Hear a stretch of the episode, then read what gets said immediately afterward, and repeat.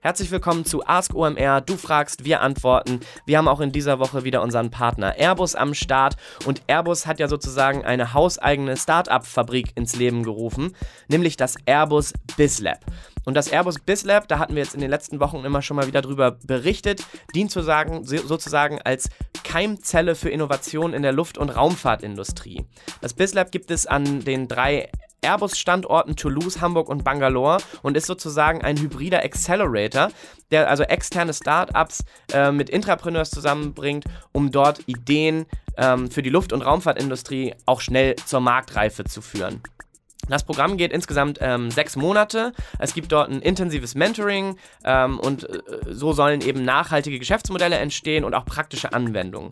Wer kann jetzt alles teilnehmen am Airbus BizLab?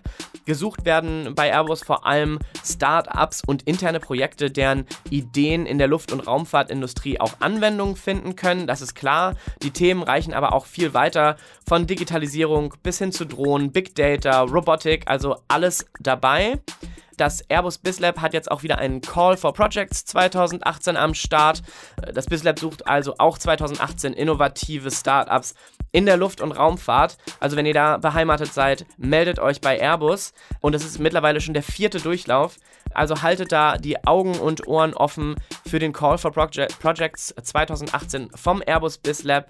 Wir freuen uns, dass Airbus dabei ist. Viel Spaß. Ask OMR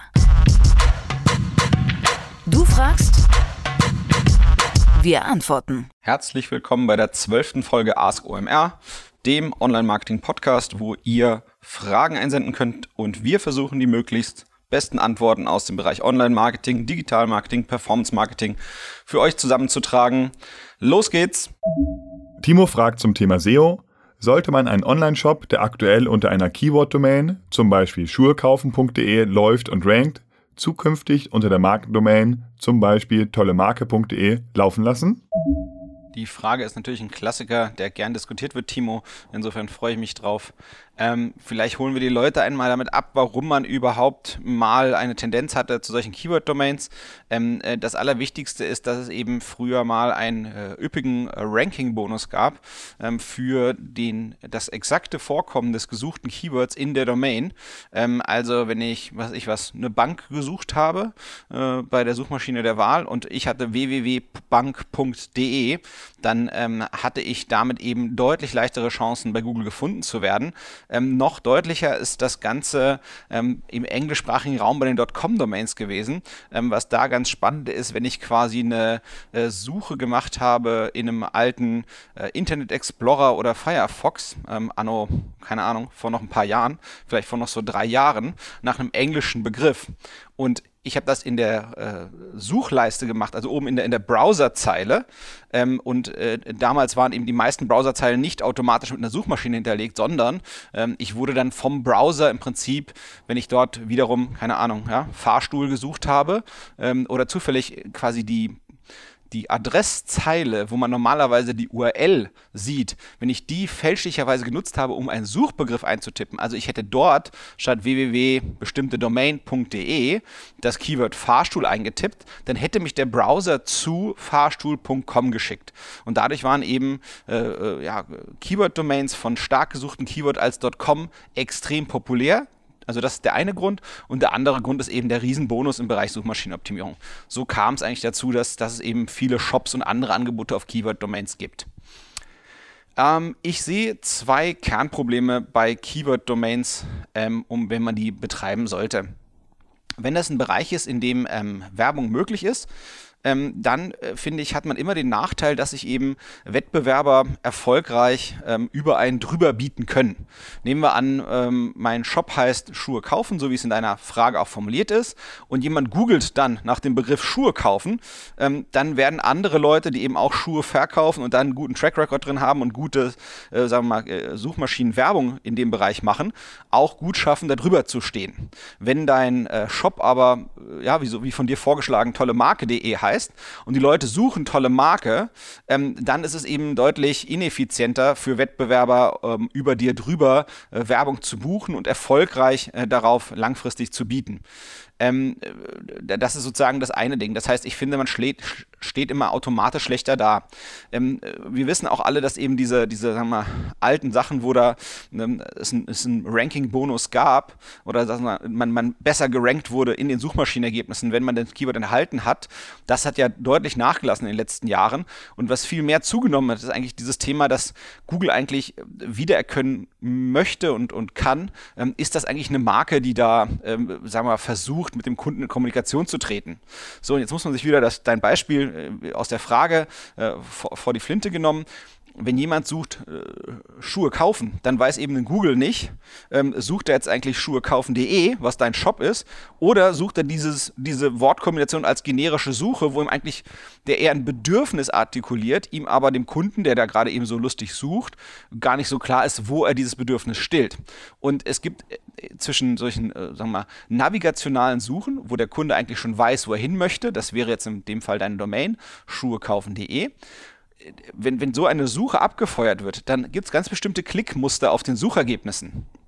Und dadurch erkennt eben Google auch, hey, okay, alles klar, wenn jemand sucht, tollemarke.de, was dein möglicher Markenshop ist, die klicken, wenn jemand tolle Marke sucht und es klicken halt 80, 90 Prozent auf dem ersten Platz, wo dein äh, Ergebnis ist, dann weiß eben Google Munch. Das muss aber eine Marke sein. Wahrscheinlich hat die auch eine Bedeutung jenseits der Suche. Und das ist für Google natürlich immer ein äh, ne, ne, ne gutes Indiz dafür, dass, dass es, wir mal, du mehr als nur in der Suche gut bist und das erhöht natürlich die Wahrscheinlichkeit, dass du als Ergebnis für die Suchenden bei der Suchmaschine ein, ein gutes Ergebnis bist. Ähm, das ist sozusagen die ganze Logik hinter diesem Branding-Thema. Ähm, und ich glaube, das ist äh, bei einer generischen Domain kaum möglich, ähm, weil dort die Klickmuster immer anders sein werden als bei echten äh, Markennamen. Ähm, insofern, ich kann es ja auch nur bei meinem Zigarrenshop äh, beispielsweise, an dem ich beteiligt bin, kann ich es auch immer nur beantworten. Ähm, wir hätten da die Domain äh, zigarren.org äh, und da läuft ein Magazin drauf, aber der Hauptshop heißt noblego.de. Ähm, insofern, ich möchte eigentlich immer eine ganz klar erkennbare, unterscheidbare Marke sein. Ich möchte sicher gehen, wenn die Kunden zu mir wollen, zu meinem äh, Zigarrenshop, dass sie dann eben nach Noblego suchen und nicht nach Zigarren kaufen äh, oder Zigarren, äh, sondern die sollen schon wissen, die wollen nicht etwas tun, sondern die wollen zu mir. Das ist mir ganz wichtig und das kann ich eigentlich nur ähm, über eine Marke machen. Und das wäre mir, wenn es überhaupt noch ein, ein, sagen wir mal, ein Ranking-Effekt gibt davon, dass man solche Keyword-Domains hat, den würde ich weniger Bedeutung beimessen und dem, was ich gesagt habe, was man eben, ja, sagen wir, mal, einen klaren Markenaufbau, Markenkommunikation, dem würde ich deutlich, deutlich mehr äh, Gewicht beimessen von der, von der, von dem her, was es geschäftlich für mich bedeuten kann. Insofern wäre für mich immer, immer der Rat, auf eine, auf eine Keyword, auf eine Markendomain, Entschuldigung, von der Keyword-Domain auf eine Marke umzuziehen und eben da eine, eine gute und konsistente Marke zu schaffen, weil die überbrückt auch, sagen wir mal, diese klassischen ja, Plattform-Herausforderungen dann auch eher gut. David fragt, welche deutschen Unternehmen und Startups arbeiten exponiert bzw. ambitioniert am Thema Blockchain? Welcher Weg empfiehlt sich, um sich als IT-naher, aber nicht programmierender, berufserfahrener Medienschaffender auf diesen Bereich zu spezialisieren? Welche Weiterbildungen und Quereinstiege gibt es hier? Hey David, also deine Frage fällt mir schwer zu beantworten, wenn ich das ähm, auf Deutschland beschränken muss. Ähm, ich glaube, Blockchain und digitales Marketing und dann auch noch Deutschland als Auswahlkriterien, ähm, da bleibt das N sehr, sehr klein. Insofern erlaube ich mir die Frage ein bisschen breiter zu fassen. Ähm, also man muss sagen, so viel ist noch nicht los mit Blockchain und Marketing. Ähm, man muss es sehen, eben manche Sachen im Marketing sind halt sehr, sehr, sehr zeitintensiv. Ähm, und ähm, da beißt sich eben eins, äh, Blockchain ist bisher zumindest in allen Ansätzen, die ich kenne, eigentlich eher nicht so zügig ähm, und eher rechenintensiv. Ja? Und bei ganz vielen Sachen braucht man eben im Online-Marketing äh, große Datenmengen, ähm, die man eben, wo man eben schnell eine Antwort braucht. Und ähm, diesen Benefit, den man aus Blockchain rausziehen kann, äh, sagen wir mal Treuhänderschaft und, und Neutralität und solche Sachen, die kann man gegebenenfalls an manchen Stellen auch einen Ticken effizienter machen.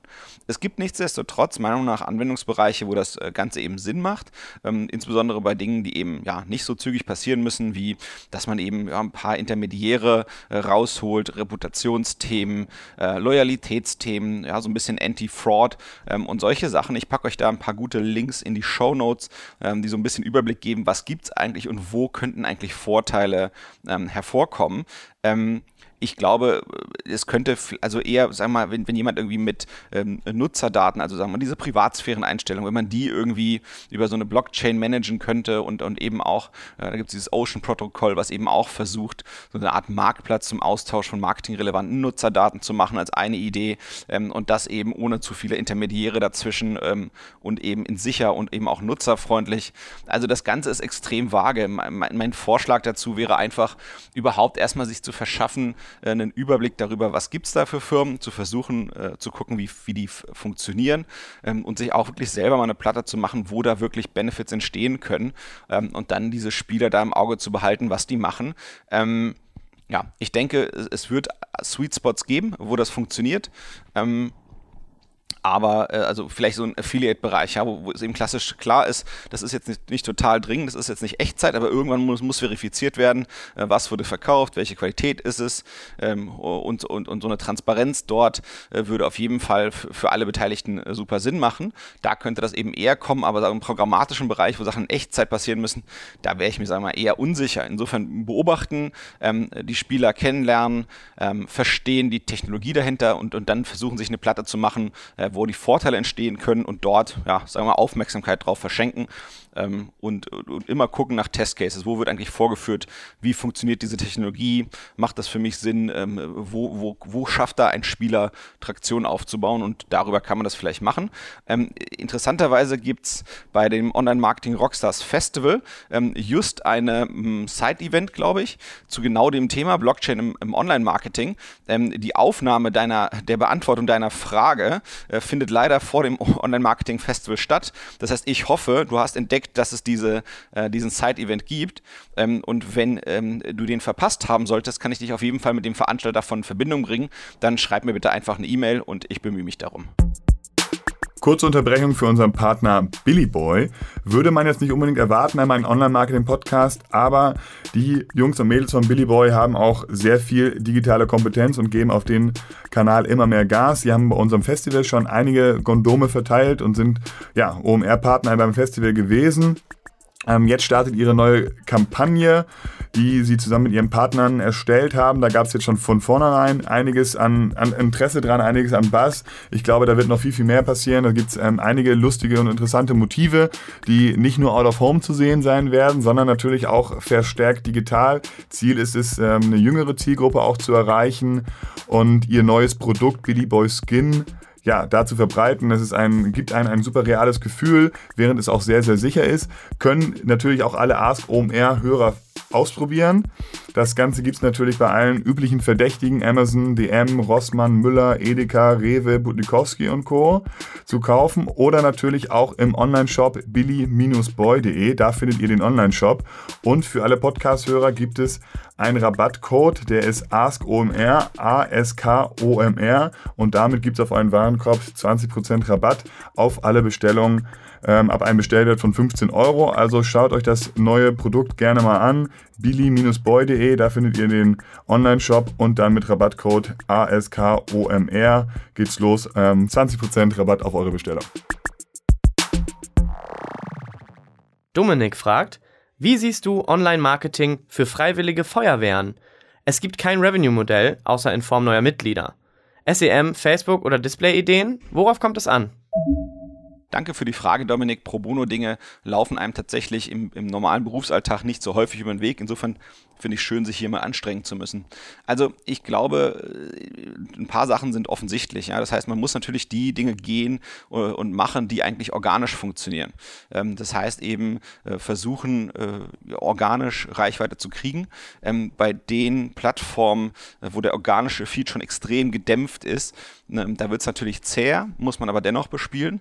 Ähm, ich würde aber eben gucken, dass man, dass man das macht. Also das heißt, ich würde eben gucken, dass man in, in Twitter, Instagram, Facebook und, und, und auf jeden Fall auch ähm, äh, Pinterest äh, oder sowas in der Art eben versucht, systematisch äh, reinzuposten. Ähm, gute Inhalte müssten eigentlich kein Problem sein, denn ihr habt ja genügend Veranstaltungen, genügend Action, ähm, von der sich geile Fotos und kurze Berichte schreiben lassen. Ähm, die würde ich entsprechend verhashtaggen und dann eben auch Leute markieren, für die das relevant ist und das eben über die Plattform posten und immer mal wieder zwischendurch, zwischen dem Content, der hoffentlich geil ist und anspricht, eben immer mal wieder eine Aufforderung für die Sachen, die das eigentliche Ziel sind, der, der, der, der der, Feuerwehr, nämlich hier neue Mitglieder für die Freiwillige Feuerwehr gewinnen. Äh, folgenden äh, Action-Tag haben wir, damit ihr mal kennenlernen könnt, wie das bei uns so ist. So, das wäre quasi mein erster Weg. Das heißt, Content produzieren, und den über Social Media äh, sozusagen distribuieren. Und ich würde auch immer meine Mitgliederbasis ähm, äh, dort äh, für sozusagen mit einspannen. Ähm, du kannst dir ja zum Beispiel mit deinen ähm, bestehenden Mitgliedern der Freiwilligen Feuerwehr oder vielleicht auch eine Handvoll Freunden, die dir sehr verbunden sind, was ich was, eine WhatsApp-Gruppe oder eine Facebook-Gruppe machen. Und immer wenn du einen Post hast, fängst ihn an, eigentlich darüber zu distribuieren und sagst, hier, Freunde, guckt mal das Ding, was fällt euch dazu Geiles ein? Ja, müsste ich da, was, was, wen könnte man da noch markieren? Was für Hashtags könnte man da noch hinzufügen? So hast du automatisch, ähm, sagen wir mal, deine Freunde eingebunden in die Reichweitengenerierung für die Distribution deines Content. Ähm, dann, was ich auf jeden Fall testen würde, ähm, wären nochmal Facebook-Events. Ja, keine Ahnung, jetzt gibt es das neue Dorffest, da machen wir folgenden Quatsch hier, keine Ahnung, Kinder können ähm, ähm so Sachen irgendwie mit, mit einem richtigen Feuerwehrschlauch äh, rumspritzen oder können sich mal irgendwie einen Feuerwehrhelm anziehen oder irgendwas ähnliches. Ähm, oder es gibt das neue Osterfeuer. Ähm, Facebook-Events laufen noch recht gut ähm, in den Facebook-Stream rein. Ähm, das heißt, die kriegen noch recht ordentliche Reichweite. Ähm, Tag der offenen Tür, natürlich auch äh, Klassiker eigentlich unter den Events. Ähm, ja, da würde ich auf jeden Fall äh, mal experimentieren und mitmachen, denn ja, jeder, der sich dafür interessiert, ähm, jeder, der anklickt, dass er kommt, das kriegen seine eigenen Freunde mit, weil es ist eben Content äh, über deine Freunde und das eben in, in, in Facebooks Augen ähm, wahrscheinlich eben kein Content der Page selbst, sondern eher etwas, was du über deinen Freund lernst und der sich für dein Event interessiert. So dann äh, nicht unversucht würde ich lassen, Google Grants zu bekommen. Ich packe den Link in, dein, in die Show Notes rein.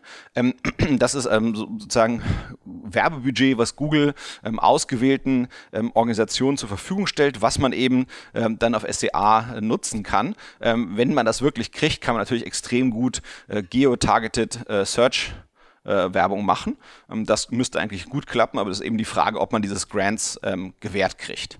So, last but not least würde ich mal gucken, was gibt es mit so andere freiwillige Feuerwehren, was machen die so? Ähm, und dann würde ich mich anfangen, mit denen zu verlinken, sowohl äh, mit der eigenen Webseite als auch auf Social Media. Und ja, wenn der eine was Geiles macht, warum das nicht selber auch mal featuren ähm, und umgekehrt das von denen eigentlich auch verlangen. Also wieder so ein ganz einfach, eine Hand wäscht die andere, man hilft einander, äh, weil letztendlich seid ihr selten im Wettbewerb, die anderen freiwilligen Feuerwehren werden ja in einem anderen Ort sein, aber vielleicht haben die halt eben ja, ein bisschen mehr Reichweite. Und wenn, wenn dein Content woanders gefeatured wird, kannst du sicher sein, dass dieses Featuren deines Content woanders Auswirkungen daran, darauf haben wird, wie deine Followerschaft und deren Freunde die Sichtbarkeit deines Contents ähm, auf jeden Fall positiv beeinflussen. Viel Spaß und viel Erfolg. Vielen Dank fürs Zuhören, eure Aufmerksamkeit. Das war die zwölfte Folge Ask OMR, dem Podcast, wo ihr Fragen stellt und wir versuchen, möglichst gute Antworten drauf zu bringen. Ähm, bei den Antworten und deren Erarbeitung haben mir geholfen Kai Rieke und Erik Siegmann. Vielen Dank an die beiden Kollegen. Mein Name ist André Alper. Bis bald hier bei den Rockstars. Tschüss.